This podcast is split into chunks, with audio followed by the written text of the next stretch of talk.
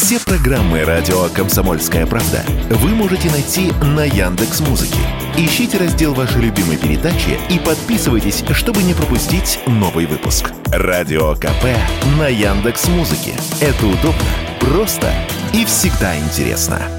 За последний год фастфуд в Москве стал самым популярным форматом общепита. Рестораны быстрого питания посетили примерно 32 миллиона человек, в то время как традиционные кафе и рестораны лишь 8 миллионов. Обороты московского фастфуда выросли за год на 16%, приводит издание «Коммерсант» подсчет экспертов Сбера. И этому можно лишь порадоваться, говорит ресторанный критик, основатель путеводителя Taste of Russia Дмитрий Алексеев. На самом деле это очень хорошая тенденция. Год назад нам пророчили изо всех сил, что у нас вообще вот здесь будет голод, что мы будем доедать ежей, вот, что ходит Макдональдс, там пепси-кола и так далее, так далее. Как мы увидели, что за это время сюда никто не ушел, а, то есть, соответственно, как напитки, продукты транснациональных компаний, они все остались, кто-то сменил вывеску, вот. И более того, те же самые компании, в принципе, улучшили качество представленной продукции.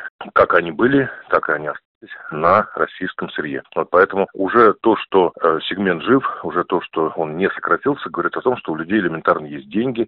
Современный фастфуд – это далеко не только дешевые забегаловки с жирной и вредной едой. Сегмент быстрого питания последние годы меняется качественно, отмечает Дмитрий Алексеев фастфуд это вовсе не обязательно вот сети, да, где глутамат там и что-то еще. Ресторанные компании крупнейшие, они давно специализируются не только на аутентичных ресторанах различной кухни, но и на заведениях быстрого питания. То есть быстрое питание это вовсе не значит, что вредное. То есть условно это просто формат, тот же бургер, он может быть из самой какой-то дряни, да, с напичканной усилителем вкуса, а может быть из хорошего мяса, из хорошей рыбы и так далее, и так далее. Вот и таких ресторанов сейчас очень-очень-очень много. То есть если мы будем смотреть тренд последнего времени, главный фастфуд гастрономический – это фудкорты крупные. Вот, и они есть э, на крупных рынках, э, Даниловский, Черемушкинский, Усачевский и так далее в Москве, но также и очень на многих гастрономических фудкортах по России.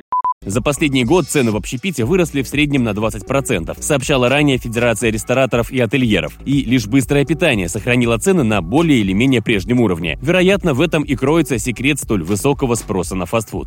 Василий Кондрашов, Радио КП.